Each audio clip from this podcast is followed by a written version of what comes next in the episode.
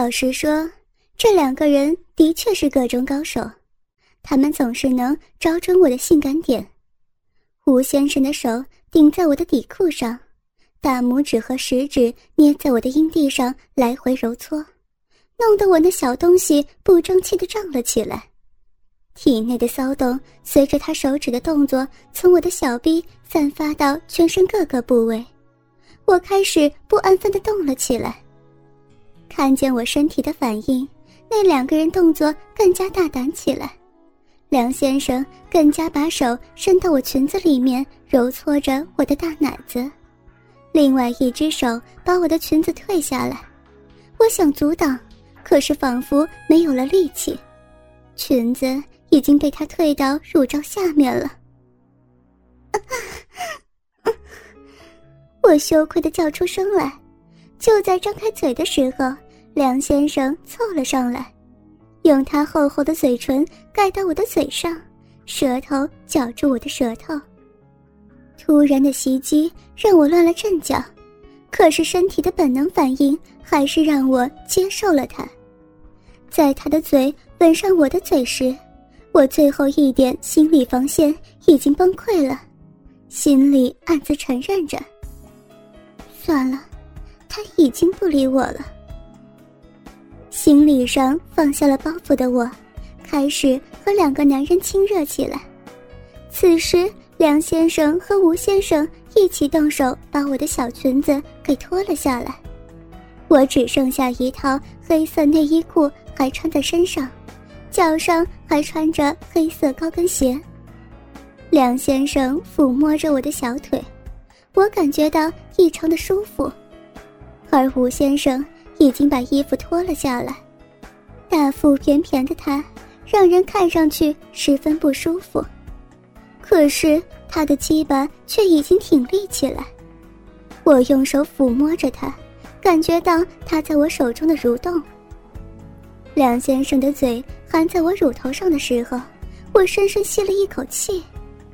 啊，我的乳房胀得有点发痛，非常需要他的动作。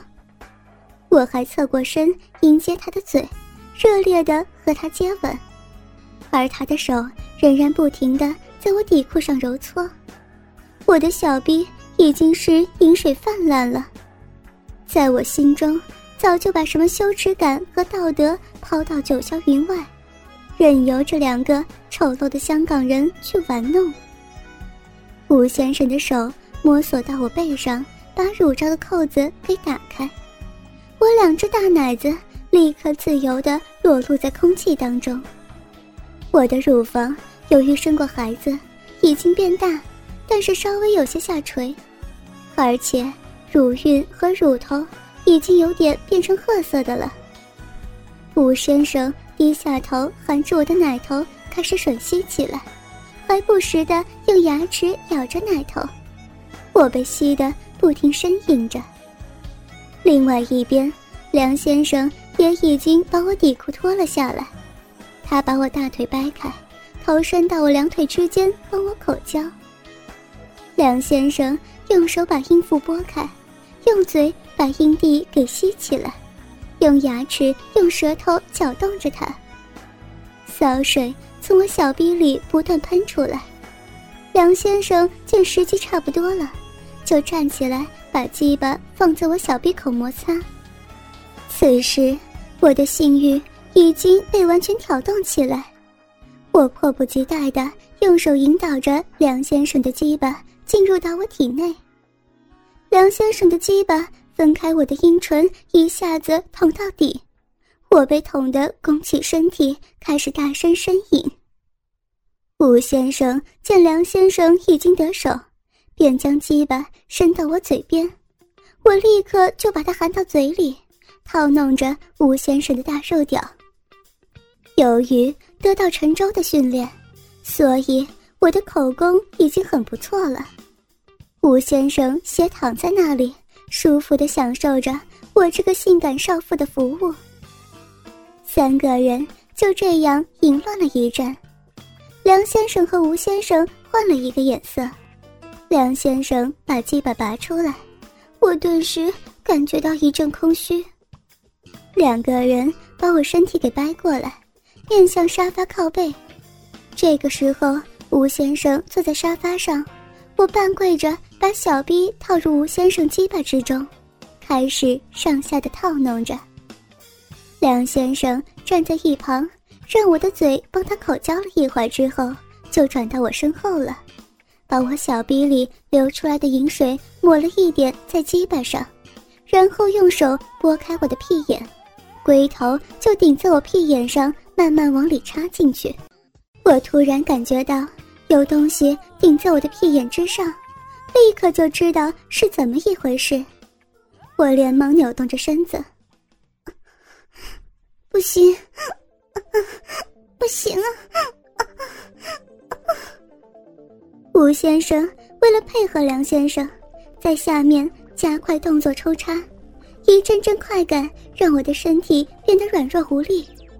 肛门的肌肉一下子松弛，梁先生的鸡巴顺利的突破了屁眼，慢慢的一点一点挤了进去。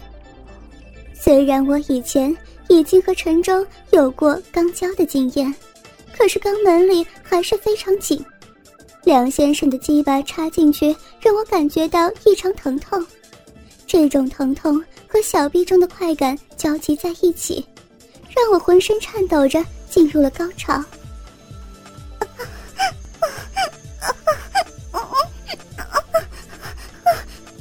我要死了，我我不行了，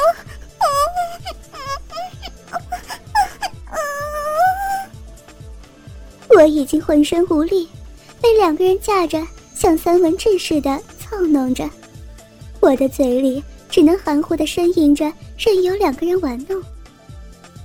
两个香港人享受着性感的北方少妇，感觉到很满足。两人再操弄了一会儿之后，分别在我的子宫和直肠里留下精液。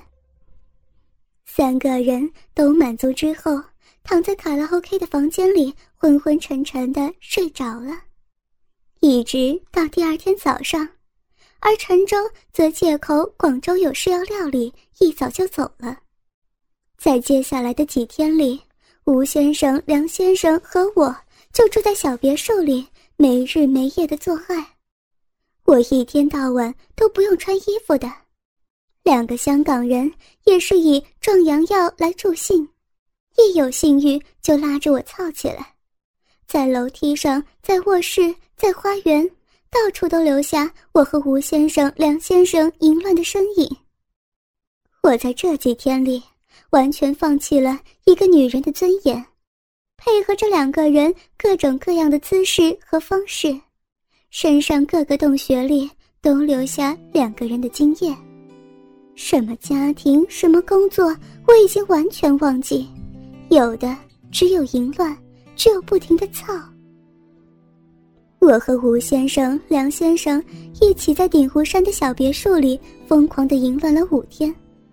我已经从一个有家庭和正当职业的良家妇女，变成了一个满身充满着黑色情欲的女人，整天除了想着和两人做爱之外，我的脑子里一片空白。在此期间，吴先生好几次向我暗示，如果我愿意，他会在广州买一套房子给我住，我平时的生活由他供养。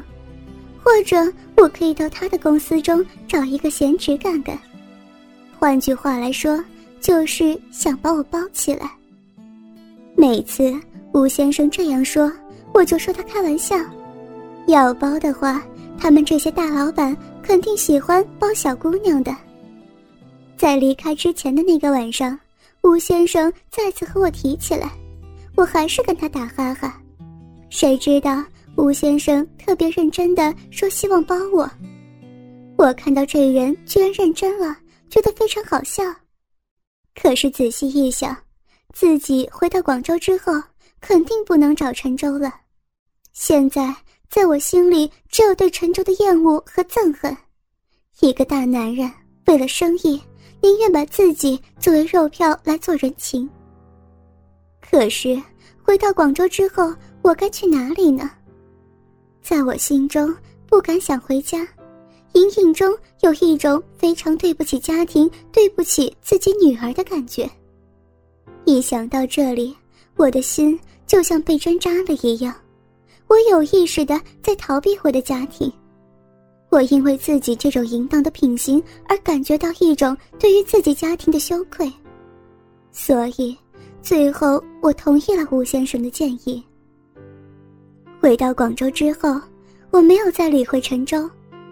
回到广州的第二个夜晚，我被吴先生接到了他在广州的别墅里。吴先生说：“先让我在那儿住着。”到时候让我自己在广州随便挑一套房子再买给我。从此，我就成为了吴先生在广州的情妇。同时，在我的要求之下，吴先生还安排我去了他公司驻广州的分公司担任经理助理，也就是一个闲职。我愿意上班就上班，每个月给我支五万元的薪水。吴先生的生意还是蛮大的，要全世界到处跑。刚开始的时候，他会每个月在广州待半个多月。平时我也认真的去上班，可是公司里的人大多都知道我是什么角色，所以很少有人愿意和我靠近。有的时候，当吴先生操完我之后，我一个人看着窗外的一轮冷月。心里一片凄凉。一个受过高等教育、在国家研究机构的知识分子，现在居然沦落到被人包做二奶的境地了。